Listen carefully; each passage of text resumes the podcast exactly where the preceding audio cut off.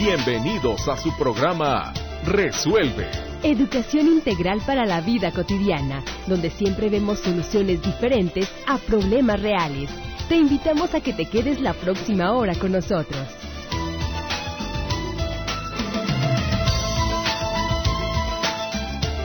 Vivir con el alma dividida, siendo tú y ser lo que pareces, ser lo que tienes sin tenerte a ti mismo, convertirte al despertar en un suicidio en baja dosis, desconocer lo que amas y amar lo que ni conoces, lo que aún no tienes, lo que aún no pagas, te llena el bolsillo de ansiedades vanas, de esas que enferman la vida, de esas que matan el alma. Mirar sin ver, oír sin escuchar, besar sin amor y amar sin amor, como poner la luna en pleno sol cuando no nos sirve, como morir en plena vida cada día, cada instante, y todo por no ser tú y todo por no vivir. Por eso es mejor nacer y vivir al mismo tiempo, y juntando los instantes, poniendo los límites tan lejos que ni siquiera la vista del alma los alcance. Así se llega viejo, pero siempre joven, con el alma en pie de guerra, con el amor cargado en las espaldas, con la mente de par en par y con una sonrisa en la boca, en esa hamaca labial donde la paz descansa. Hola, ¿cómo estás? Me da muchísimo gusto saludarte el día de hoy. Yo espero que te la estés pasando súper. Este poema que te acabo de leer es de alguno de nuestros invitados que vino alguna vez, que yo creo que lo recuerdas, es Fernando de Sandy. Yo soy Luisa Isabel Vélez, sembradora de paz, aquí en el micrófono, compartiendo contigo la tarde de hoy un tema muy interesante, muy actual y que creo que nos preocupa a todos. Vamos a estar hablando del apego a la negatividad. Dos invitadas que tengo aquí ya en cabina. Está conmigo Margarita González de la Parra. Ella es licenciada en homeopatía y es psicoterapeuta corporal. Margarita, ¿cómo estás? ¿Qué tal, Isabel? Muchas gracias por invitarme y con mucho gusto estoy aquí, eh, muy entusiasmada de compartir este tema que, híjoles, con lo que está pasando, creo que es un poquito como sacudirnos un poquito, ¿sí? Es como un jalón de orejas que todos necesitamos de qué nos está pasando como humanidad. Pues sí, es que necesitamos empezar a trabajar desde el individual hacia lo colectivo y no al revés. Okay. Ok. Y también va a estar con nosotros Cintia Martínez. Ella es maestra en bioenergía y desarrollo humano con especialidad en focusing. Cintia, bienvenida. Hola, ¿cómo estás? Muchas gracias por la invitación. Y bueno, pues entonces vamos a estar platicando bien a gusto, yo creo que las tres. ¿Por dónde empezamos, Margarita? ¿Por dónde empezamos en este tema del apego a la negatividad? Te decía yo que primero hay que conocernos. Este, ahorita te mostraba yo esta, este escrito de Jung, que es bien interesante, y, y él dice que el ser humano es capaz de hacer cosas maravillosas, pero también cosas pavorosas y a veces creemos que las cosas pavorosas solamente los hacen personas no sé, que no conocemos de otro país, de otra situación eh, este, cultural, pero no, esa capacidad de, terrible de hacer cosas está dentro de nosotros también. Y tenemos que estar conscientes de ellos, ¿sí? Este, si estaba yo leyendo este estaba leyendo este libro con el que trabajo mucho se llama no temas el mal. Y em, hay un capítulo muy interesante que se llama amor poder y serenidad. Y el amor poder y serenidad son dones que todo ser humano tenemos pero que distorsionamos y el amor se convierte en sumisión debilidad y mártir y el poder se convierte en control, agresividad y seducción. Y la, la serenidad se convierte en aislamiento y retraimiento. Entonces, híjole, esto, hay personas que nos creemos que amor es ceder ante todo lo demás. Lo que me pidan está bien porque yo no sé, eh, no tengo fuerzas, y tú que eres fuerte y decidido vas a tomar la responsabilidad de mi vida. Y eso lo considero amor. Y no hay cosa más lejos del amor que eso. porque finalmente, internamente, yo me voy a estar revelando y cuando menos espere, me, le voy a estar metiendo zancadilla al otro. Y yo tan buena, tan buena, que no me doy cuenta. Y ese es un daño terrible que podemos hacer. Lo que pasa es que creo que hay algo que dijiste que es eh, interesante empezarlo a considerar, que es esto de que todos tenemos la capacidad de ser malvados. Claro. O sea, claro. Eh, no, no somos totalmente buenos ni somos totalmente malos, ¿verdad? Pero normalmente, normalmente pensamos que no podemos ser así de malos o de perversos así o de es. crueles. Así es. Mientras más me alejo de la idea de que yo puedo hacer daño, de que hay una, eh, que puedo dañar a las otras personas, menos veo esa capacidad y por lo tanto menos me voy a dar cuenta cuando hago daño. Y entonces necesito ver esa parte mía, pero también verla en las otras personas. Porque fíjate, eh, de repente veo a una persona, la mitifico y nada más veo la parte linda y luminosa. Es ser humano, también tiene la otra parte. Entonces, no se vale mitificar, ¿sí? Sino como ser humano tenemos esas dos partes. Y si yo sé que soy ser humano, como lo sé, pues entonces tengo que estar al pendiente de mi parte oscura, de mi sombra, de esa parte que no me gusta, pero que sí la puedo ver reflejada en el otro. Okay. Ajá, que la puedo descubrir a través del otro. Lo que me choca, me checa. ¿Sí? ¿Sí? Y eso mueve eh, tremendamente eh, adentro y a veces se enoja uno.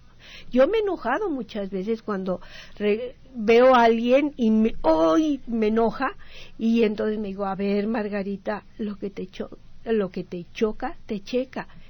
¿Cuál es la parte tuya que estás reconociendo? Porque la conoces en ti. Por eso la puedo reconocer en el otro. Ok, y Cintia, ¿cuál sería esta parte de que nos está aportando Margarita de esta sombra. El, eh, ¿A qué nos estamos refiriendo con esto de sombra primero? no Porque soy así como medio macabro la sombra, pero creo que una vez que lo, lo podemos identificar, la podemos volver amiga inclusive. Yo creo que yo creo que eso que dices es muy cierto, Isabel. Eh, esta parte de sombra tiene que ver mucho con con mi fuerza, tiene que ver mucho con esa garra, con esas ganas, el, el empeño, ¿no? Eh, yo he escuchado muchas veces, no solo lo he leído, ¿no? Que hay mujeres que se ven muy dulces y muy lindas y que cuando son mamás se convierten en panteras, ¿no? Y tiene que ver con, con qué es lo que yo considero mío o, o, que me pertenece o que está en mi entorno, ¿no? Yo creo que son muchos factores eh, que van acompañando el crecimiento de una persona. Yo creo que cuando los niños salen de niños y empiezan a ser preadolescentes o, empiezan esta pubertad y todo, ellos se pelean con esta parte, como que esa parte empieza a cobrar fuerza y entonces es esta rebeldía y tal, luego se como se, que se acomoda y cuando son adultos otra vez, cuando se casan otra vez, cuando son papás y cuando así, yo creo que es una parte que no termina. Que se detona dependiendo de las circunstancias o de las experiencias que vas teniendo en la vida. Yo creo que, que, te va acompañando. Yo creo que es, es, una parte que va contigo y, va caminando y va creciendo junto contigo. Y como bien dice Margarita, el hecho de que una persona sea muy buena, por ponerlo en términos eh, fáciles de entender, pues quiere decir que esa misma fuerza y esa misma grandeza la, la puede tener para el otro lado que no la aplique es una cosa, ¿no? Pero que no tenga esa capacidad, sí la tiene. O que la reprima, o sea, eh, finalmente es como no reconocerse. Déjenme les cuento una anécdota que me pasó el día de hoy, que no sé si tenga que ver, pero, pero sí que me llama la atención. Ah, yo tenía una maestra en segundo año que, que me pegaba, que me daba coscorrones y me castigaba de una manera horrible. Y ya, segundo año de primaria, entonces la acabo de ver hoy, después de mi carrera y de todo lo demás, pues ya se imaginarán cuántos años han pasado. Y yo cuando vi, diez nada más, este, y ahora me cuenta que cuando yo la veo, eh, veo una mujer tan dulce, tan hermosa, tan bien educada, tan precisa en sus palabras, tan moderada, que yo dije, ¿dónde quedó la que daba los coscorrones y los pellizcones? Y que era tan famosa con todos los padres de familia porque castigaba mucho a sus alumnos. Entonces, es como esta parte que a, que a lo mejor eh, es, es tan mal visto ser malo y ser cruel, que lo escondemos, lo escondemos y finalmente sale como un ogro pienso por donde puede. Y, sale como mugroso como enturbiado como porque no nos queremos reconocer en esta parte fea que todos tenemos. O sea si nos enojamos pues nos tenemos que reconocer enojados para entonces poderlo controlar o, o, cómo sería ahí. Y fíjate esta parte eh, si tú te fijas un niño cuando empieza a caminar se levanta se cae se levanta se enoja a veces hasta golpea o hace berrinche. ¿Qué hay atrás de todo ese enojo? Fuerza. Lo único que hay es fuerza. Y esa fuerza la necesitamos para poder salir adelante. Pero si la escondemos, porque creemos que no está adecuado, que es malo, porque yo conocí a X o Z situación, a personas que sacaban la fuerza como violencia y no me gustaba esa violencia. Pero resulta que yo soy hija de ese señor y que esa violencia por derecho me corresponde, esa fuerza por derecho me corresponde. Si yo la rechazo, me quedo sin esa fuerza que es importante. Mi papá a lo mejor era la única forma de sacar esa fuerza, porque no sabía de otra manera. Porque enojado, a lo mejor si te observas un poquito te das cuenta de que enojado te mueves más. Pero vamos a seguir platicando al regreso del corte sobre este tema del apego a la negatividad. Vamos a ir al corte y regresamos.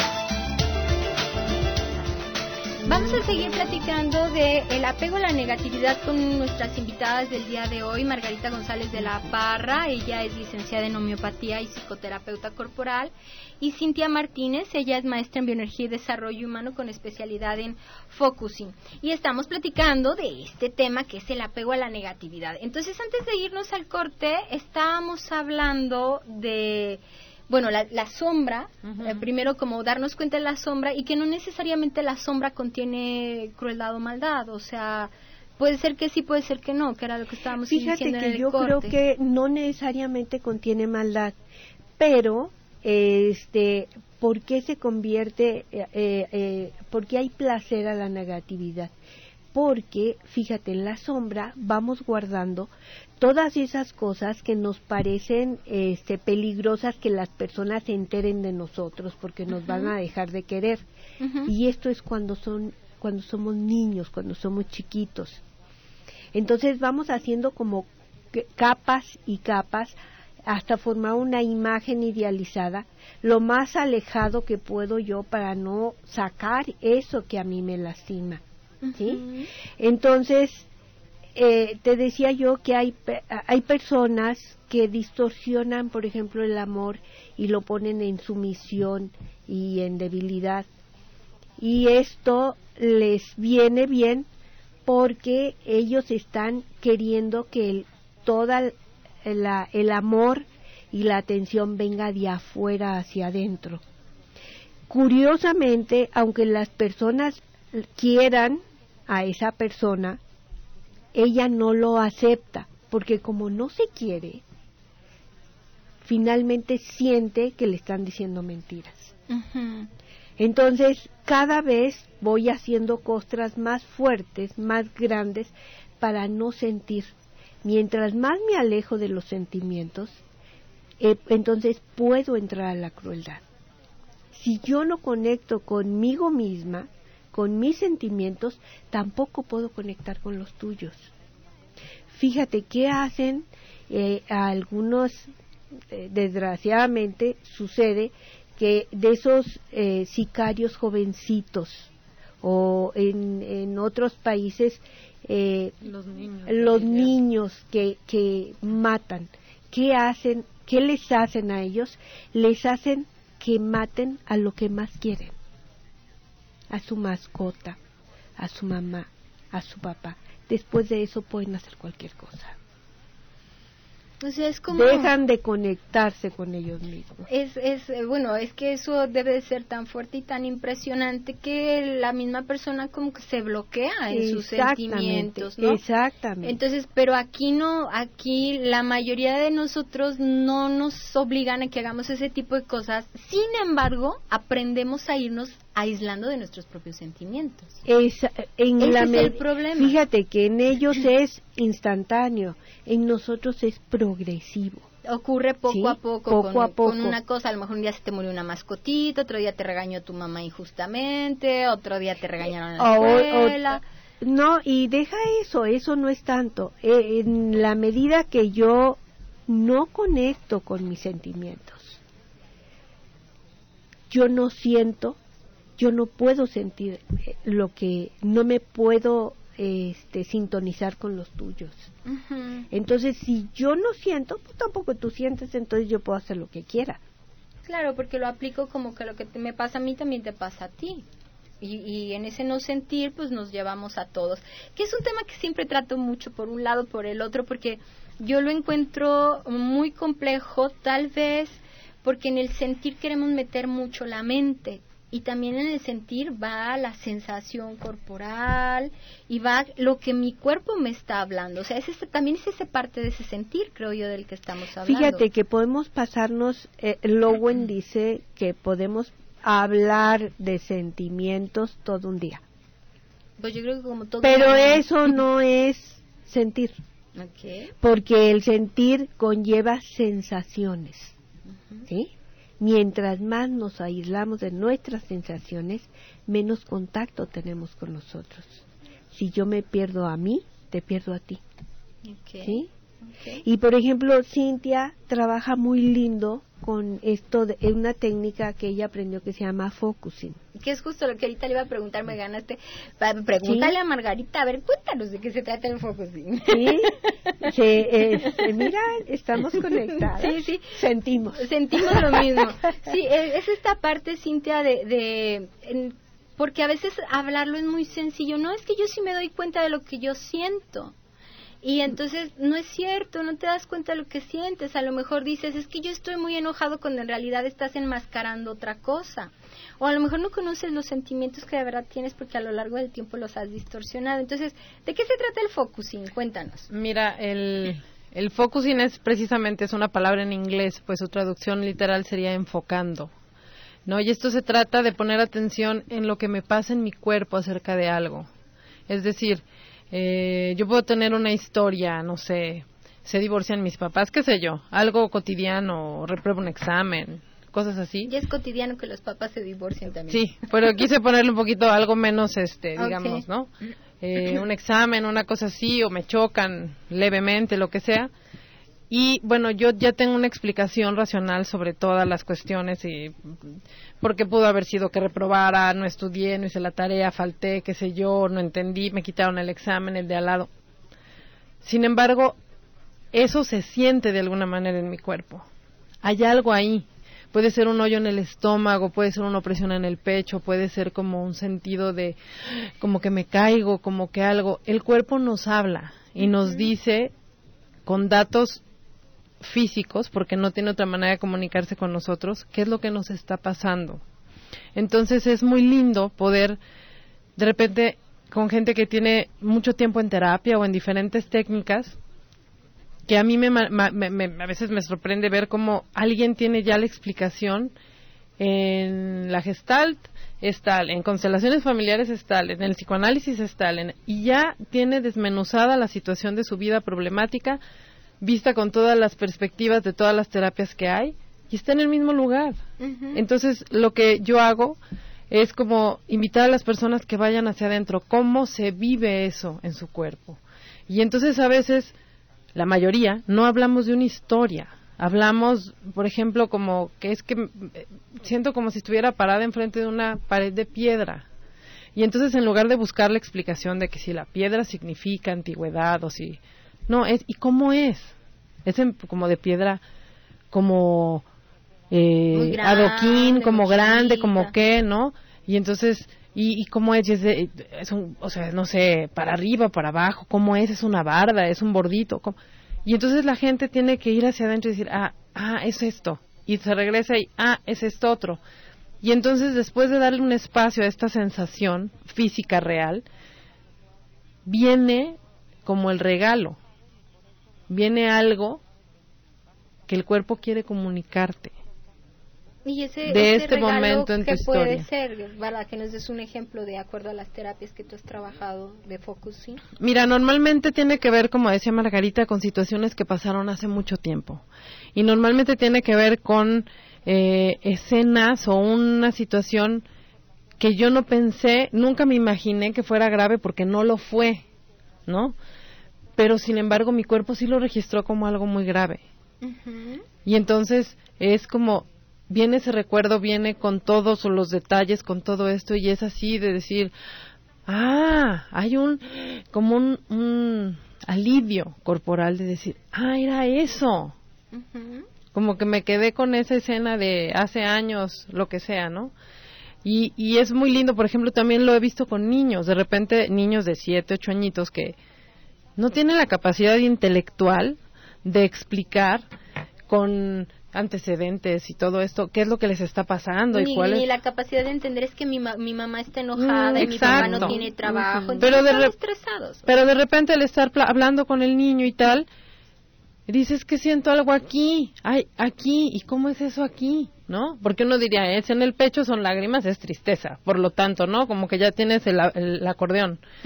Y no, o sea, una vez me tocó con un niño trabajar y me dices que siento algo aquí, siento algo aquí, y cuando estuvimos haciendo un poquito de focusing con él y lo puse a dibujar, me dibujó un diamante precioso, como un pedazo de cristal divino y no sé qué, donde tenía como los sueños que quería hacer y el fútbol, cositas muy cotidianas, pues.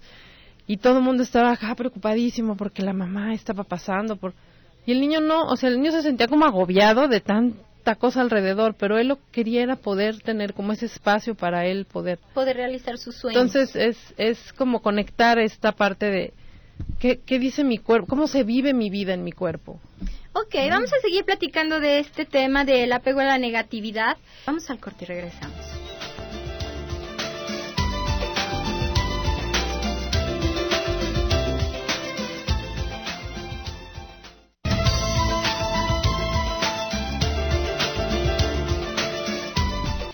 Darle paso primero a algunas llamaditas que tenemos por aquí.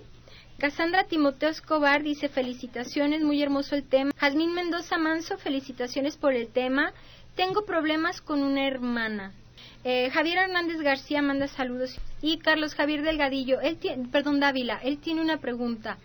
¿Cómo le hago para localizar mi lado oscuro si analizo errores o qué hago? ¿Cómo le hace para.? Y sí, ¿cómo le hacemos para reconocer nuestro lado oscuro, para empezar a ver. Esa es la pregunta de los 64 mil. ¿Sabes qué pasa? Que queremos muchas veces eh, vivimos en una cultura de lo instantáneo, ¿sí? Y entonces esto no es así. Esto es poquito a poco ir acercándome a mí hacia adentro y es yo sugeriría pues cinco minutos antes de dormirse y cinco minutos a la hora de, que, eh, despertarse, eh, conectarse con su respiración, nada más. Sentarse, cerrar los ojos, relajar su cuerpo y concentrarse en su respiración. Respiro profundo, detengo la respiración, cuento hasta cinco, suelto la respiración, me quedo sin aire, cinco y luego otra vez lo mismo. Vamos a ver qué sucede es como ir abriendo la puerta, porque quiero sacar lo que está allá adentro, pero a través de la puerta porque vislumbro así entre sombras que algo hay, allá. Pero hasta que no abra la puerta. Y la tengo que hacer con amor y con paciencia, ¿sí? Eh, la cosa es que no es instantáneo, es poquito a poco. Y esta parte que dice que si analiza errores, o sea, tienes que analizar los errores para descubrir. Fíjate que yo creo que no es tanto analizar errores, es simplemente aceptar. Ok, me equivoqué. ¿Sí? Y este, dime, dime. Sí, eh, aquí hago un paréntesis, Sí, digamos, desde sí, el sí. focusing, ¿no? Ajá. Me equivoqué. ¿Y cómo me sentí? Avergonzado, culpable, enojado, derrotado. ¿Cómo me sentí? Después de que cometí lo que cometí, lo que haya sido del tamaño que haya sido, y me doy cuenta que me equivoqué, ¿cuál es la sensación que tengo en mí? ¿Y en dónde sentí eso? ¿En qué parte? ¿Sí? Sí, porque si me pongo a analizarlo, lo llevo a la cabeza todo el tiempo es. y hacemos estas Y cadenas me aíslo otra vez de mi sensación y sentimientos. ¿sí? Que es donde realmente tengo la solución. Y yo creo que también es importante señalar que en este lado oscuro, que, que así, así nos lo me- comenta Carlos, pero estábamos hablando de la sombra, eh, esta sombra, este lado oscuro que no alcanzamos a ver, no necesariamente contiene malo, Así es. contiene bueno también. O sea, contiene amor, o contiene perdón, o contiene paciencia, no sé, cu- cualquier cosa que no... nos no- podemos encontrar maravillas ahí, pero también nos podemos encontrar eh, cosas que si no las no las conocemos y no estamos conscientes de ellas nos pueden jugar una ma- mala pasada. Bueno, que de hecho te la juegan, ¿no? Es cuando Así dices, es. "Ay, no sé qué me pasó, pero no soy yo. Es que fue un minuto en donde no fui yo, no, claro que fuiste tú. Lo que pasa es que es algo que sacaste de la parte oscura, de la sombra, que nunca habías visto, pero que es tan tuyo que no lo pudiste haber inventado. ¿no? Así es. Entonces, ok, entonces, eh, ¿por dónde le seguimos, este, Cintia, con eso que estábamos hablando del, del focusing y de... Mira, de- cuando yo trabajo con, con personas, sea en grupo, sea con de manera individual, yo siempre les digo como yo soy muy visual, entonces a mí me gusta mucho hablar como con imágenes. Entonces yo les digo que les digo que vamos a darle vacaciones a este señor de la cabeza, ¿no? Y, y bueno, esto es real porque además el cerebro piensa porque para eso está diseñado. Es como pedirle al cerebro que no piense, es como pedirle al corazón que no bombee sangre. Es algo que está totalmente fuera de la fisionomía de la persona. Y el cerebro piensa y hace conexiones eh, neuronales y pensamientos conforme las experiencias. Entonces, si hay algo que yo estoy descubriendo, ¿no? Me estoy dando permiso, digamos, de empezar a sentir cómo se siente esto, este error que cometí, que me, que me, que me hizo sentir mal, cómo es ese mal, ¿no? Y entonces estoy ahí y si digo, ah, ya, claro, estoy culpable porque tararararara, es como si abrieran un archivero y lo metieran en un archivo que ya está. No voy a llegar a ningún lado. Necesito dejar ese archivero de lado y decir, sí, me siento culpable, pero no tratar de compararlo con otra ocasión, sino seguir explorando qué hay ahí. En la medida que yo pueda dejar el, el cerebro a un lado y encontrar esta nueva información, voy a encontrar muchas más pistas de que, ok, ahorita fue un error, me siento culpable por lo que haya sido, pero eso que sucedió probablemente me sirva para solucionar alguna situación en otro contexto o en otro momento. Y entonces me queda un, digamos, algo útil. Y no solamente un mal recuerdo que cuando me acuerdo, uy, yo hasta digo, dice mi hijo, me pongo frío No. de la vergüenza, ¿no? Entonces, eh, va por ese lado, pues eso es lo que, lo que yo, lo que a mí me gusta trabajar y yo lo aplico, pues, esa es otra cosa. Eh, antes de yo entrar a la maestría, incluso todavía en la maestría, muchas cosas se quedaban en el tintero, se quedaban en los trabajos de la maestría, se quedaban en los libros, en los estantes, ¿no? En el momento que yo verdaderamente lo bajé a mi experiencia, no a la cabeza, a la experiencia, deseché mucha información. Mucha información que estudié no me sirvió para nada. No me hacía sentido en mi vida. Pero la que sí me hizo sentido y la pude llevar a la práctica, pues verdaderamente me permitió desarrollar áreas de mi personalidad que yo sabía que estaban, sin embargo no las había desarrollado. Yo siempre he tenido un carácter muy complicado, muy difícil y mi reacción primera siempre era a enojarme. A mí no me podías hacer una broma porque primero te volteaba con una cara espantosa y después decía, ah, fue una broma, ajaja, ¿no? Ujú. Siempre era la reacción primera. Y cualquier cosa era como muy explosiva. Y leí libros, hice cosas y lo que...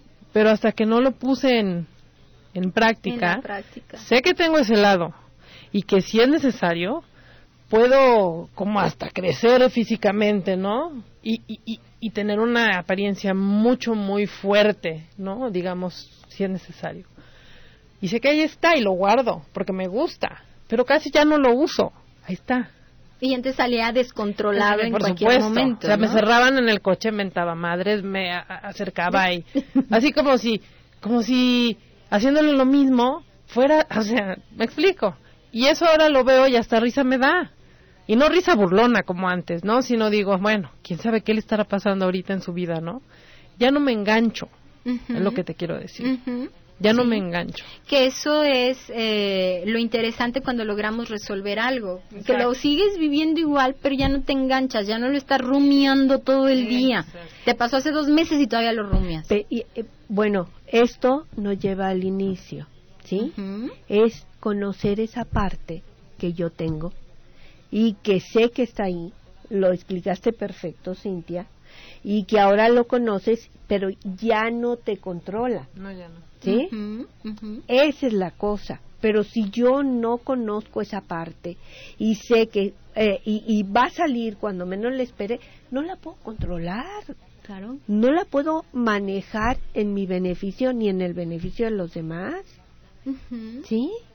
Sí, y fíjense que la gente a veces pregunta mucho, bueno, ¿y cómo le hago? O sea, ¿cómo le hago? ¿Cómo le hago? Yo creo que primero es como descubrirla. Claro. Porque primero te Así arrastra, ¿no? O sea, te enojas y ni cuenta te das que te enojaste. Entonces primero descúbrelo, después acéptalo y al último cámbialo. Pero vamos a seguir platicando de esto al regreso del corte.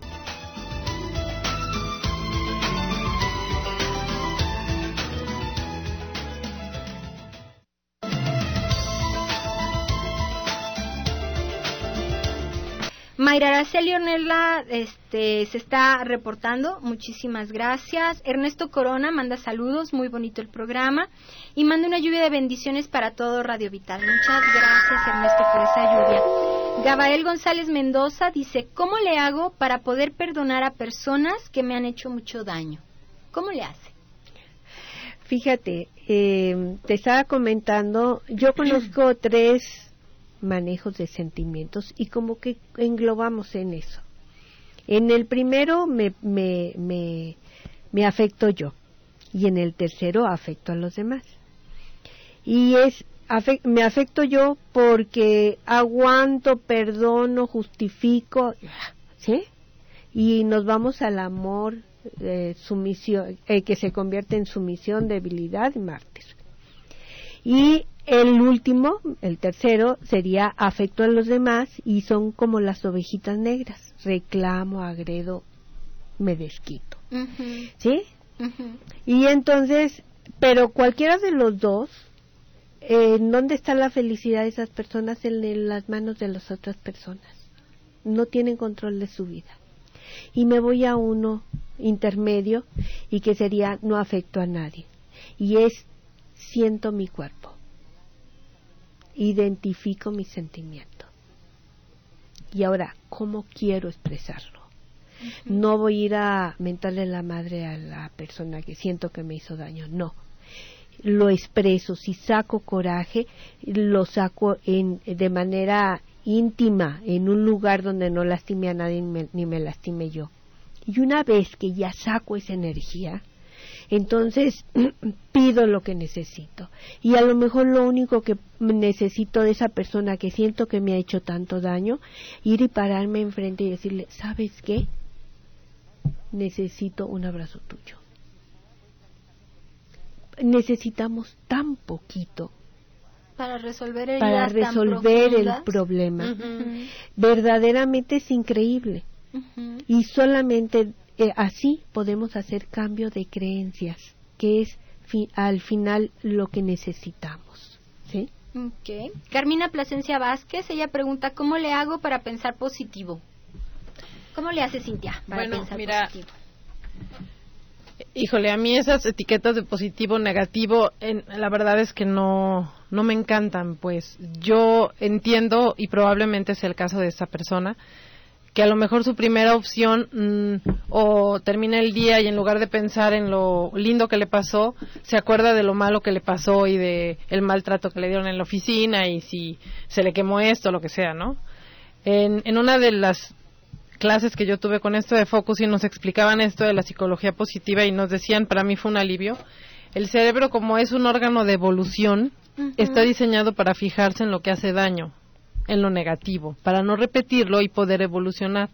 Resulta que ahorita ya tenemos solucionadas todas las necesidades de la vida y el cerebro, pues él sigue haciendo lo que sabe hacer. Entonces, al final del día es normal, y así funciona, que te acuerdes de lo que te salió mal y de lo que te hizo sentir mal, antes de lo que te hizo sentir bien.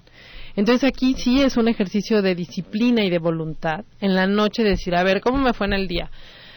Y si hubo algo que te fue bien, comiste rico, te tomaste un café, te despertaste delicioso, un baño, lo que sea, traerlo a tu mente, pero bajarlo al cuerpo, como tratar de acordarte cómo te sentías cuando estabas viviendo eso.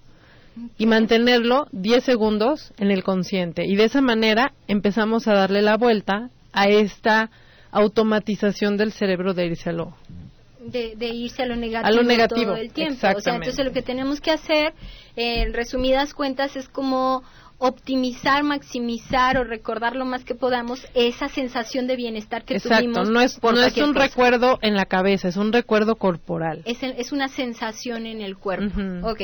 Alma Rosa Vázquez, bueno, también nos está aquí saludando. De David Ochoa, felicidades por el programa, muchísimas gracias. Y José, José Luis Munguía, muchísimas gracias por habernos acompañado el día de hoy. Muchas gracias por, la invitación.